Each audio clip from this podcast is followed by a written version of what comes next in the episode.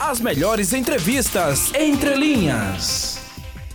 Então, pessoal, eu tenho aqui com a gente, ao vivo, no Jornal da Mix, Alexandre Correia, que é conselheiro do Conselho Regional de Farmácia, o qual desde já agradeço a gentileza de atender. Conselheiro Alexandre Correia, seja bem-vindo. É, boa tarde, muito obrigado, Cícero. E é um prazer né, estar ao vivo aqui, principalmente pela importância do programa e dado também a, ao tema, né? Bastante importante. Então, é verdade. Alexandre, tratar sobre o assunto. a gente que já agradece e a você, ouvinte, o tema que a gente propôs hoje para discutir, né, com o Alexandre, que gentilmente está aqui com a gente, é o aumento na compra de antidepressivos aqui em Alagoas, né? Um tema que precisa ser discutido, que precisa ser debatido e eu começo perguntando, né, é, Alexandre, você é, houve um aumento, né, um aumento significativo de 2019 a 21, né, em torno de 34% a mais na venda né, de antidepressivos. É, a que você atribui isso, Alexandre? Olha, o aumento, na verdade, já, já vinha sendo apontado esse aumento né, gradativo aí por conta de toda a situação que nós vivemos. A, a pandemia, 2020, né? Talvez né? seja um dos grandes. É. Esse, é o grande, esse, na verdade, é o grande motivo do processo. Né? Nós, e aí nós temos duas situações levando em consideração.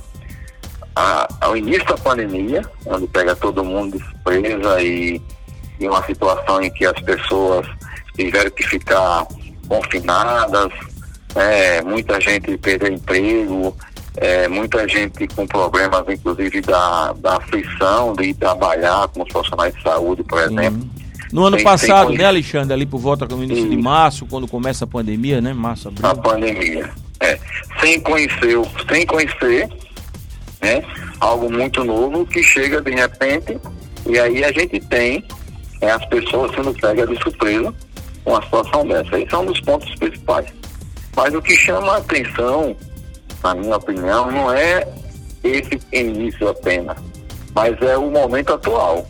Porque com essa situação do pós-pandemia, né, está constatado que nós temos é, esse quadro desenvolvido pelas pessoas ou seja, o quadro várias... permanece, é isso, Alexandre? Não foi aquela coisa é. só do primeiro impacto. Continua, né, o aumento de antidepressivos, né, de estabilizadores de humor, enfim, o quadro continua, é isso?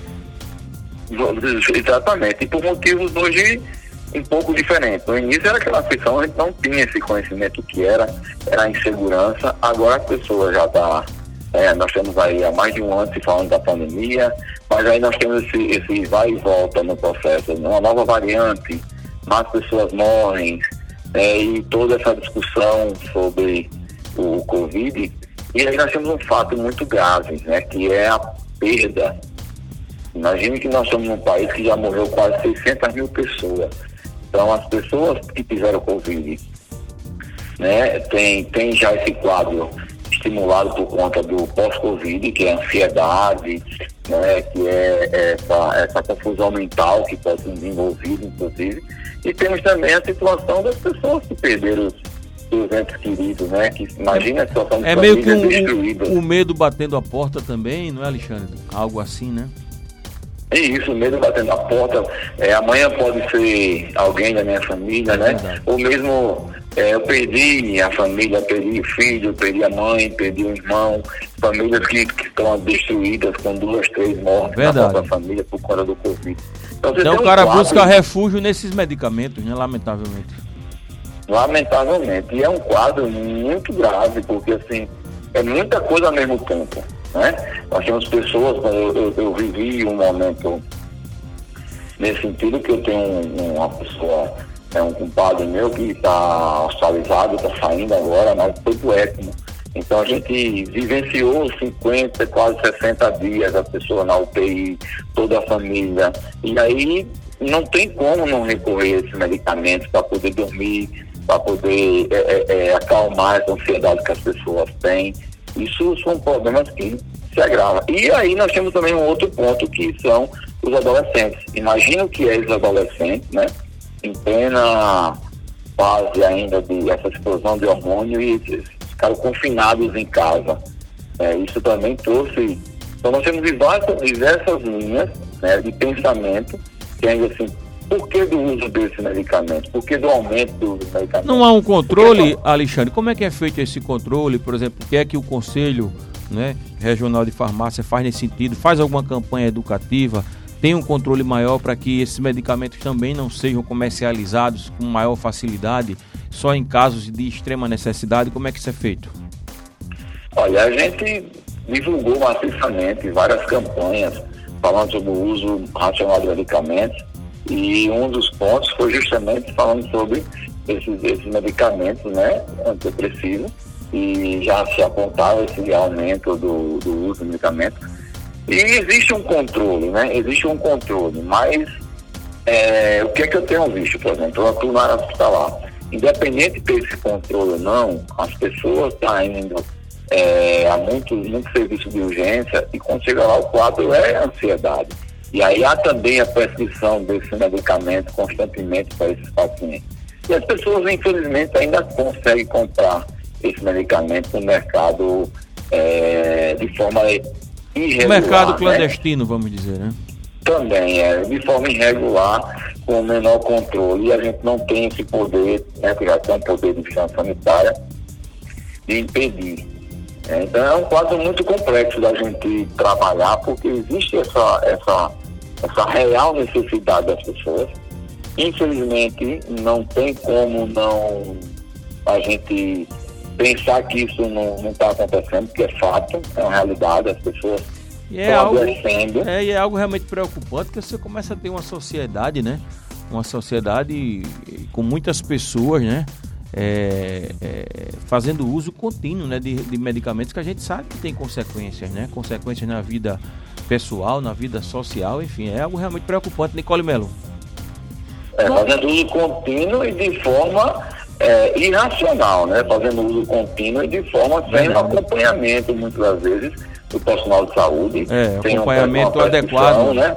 Verdade. Isso, sem um diagnóstico de verdade, então alguém falou que é bom, e aí né, consegue comprar, está fazendo uso, e aí termina, como você falou, isso lá na frente vai ter consequências né, porque nós sabemos que esses medicamentos, muitos deles causam dependência, né? Então, existem os efeitos, é, as reações adversas que esses medicamentos irão causar nessas pessoas. É, conselheiro, existe algum tratamento alternativo para não uso desses medicamentos que o conselho de farmácia indica ou que vocês tenham conhecimento?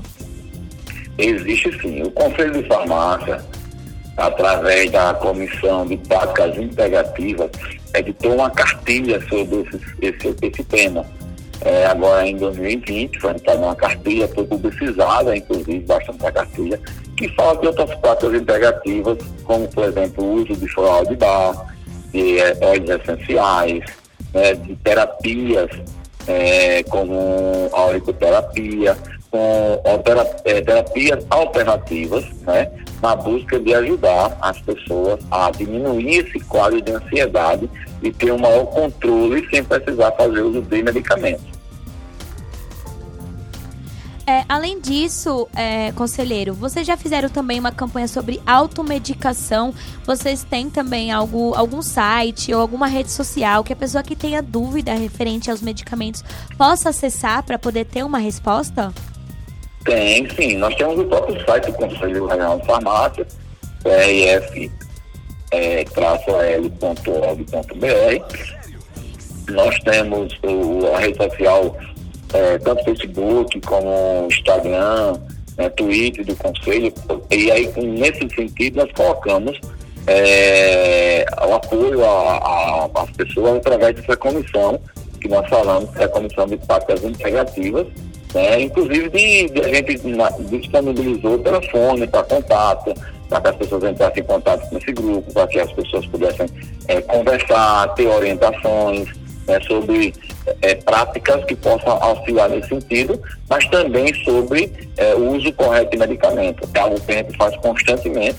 É tema maciço de campanhas que a gente tem desenvolvido durante esses anos sobre o uso correto dos medicamentos com foco justamente fazer com que as pessoas entendam é que o medicamento, ele, quando usado de forma inadequada, ele traz muito mais é, problemas para a saúde das pessoas do que mesmo solução desses problemas que tentam buscar no uso desses medicamentos.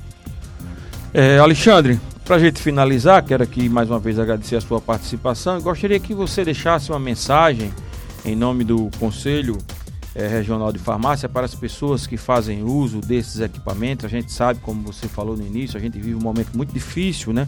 Um momento de pandemia, de isolamento mudou completamente a rotina das pessoas. As pessoas passaram a ficar em casa, muitas vezes isoladas, muitas vezes solitárias, o medo batendo a porta, né? Perdendo parentes, amigos, enfim. O momento realmente é difícil, mas eu gostaria que você deixasse uma mensagem para essas pessoas que estão fazendo uso, porventura, né?